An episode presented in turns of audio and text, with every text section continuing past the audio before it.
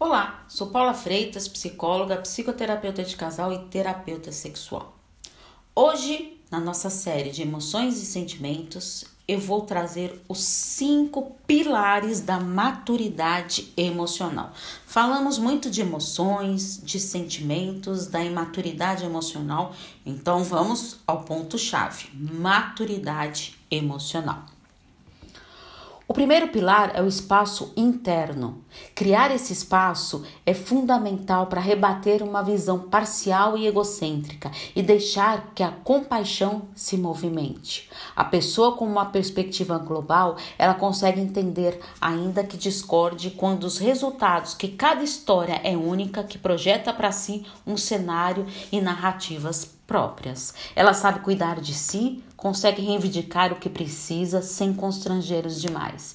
E é esse equilíbrio de cuidar de si, dos outros, que abre espaço para ser tocada pelas necessidades alheias.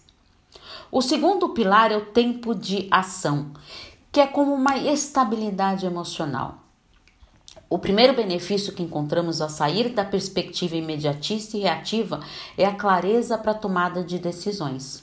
Essa pausa interna é, ela deixa o espaço para encantar o que recebemos dos outros e nos deixar correr em um processo de uma conexão verdadeira. O terceiro é o equilíbrio emocional seria através de uma fluidez, de um gerenciamento emocional e uma integração afetiva e intelectual. Para superar o hábito de ser dominado pelas próprias emoções, é preciso um treino de fluidez, que consiste em deixar que as suas emoções se aproximem e se afaste sem você se impressionar por elas.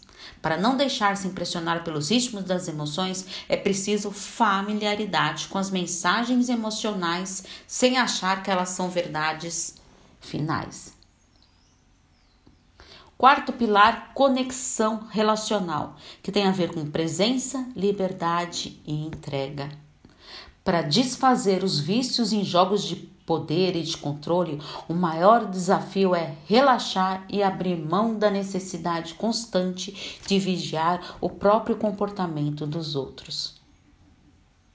Quanto mais madura é a pessoa, maior o seu comprometimento em ações empoderadas e não como devaneios sobre tudo que poderia ser.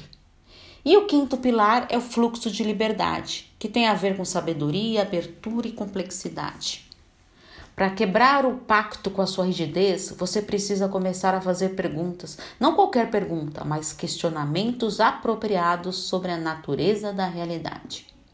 O equilíbrio de posturas não surge do nada, mas de um esforço constante para tolerar as próprias incoerências. Sua tranquilidade vem do desapego, de poder acolher sem dominar. Reflita bem nesses pilares. Um grande abraço. Tchau, tchau.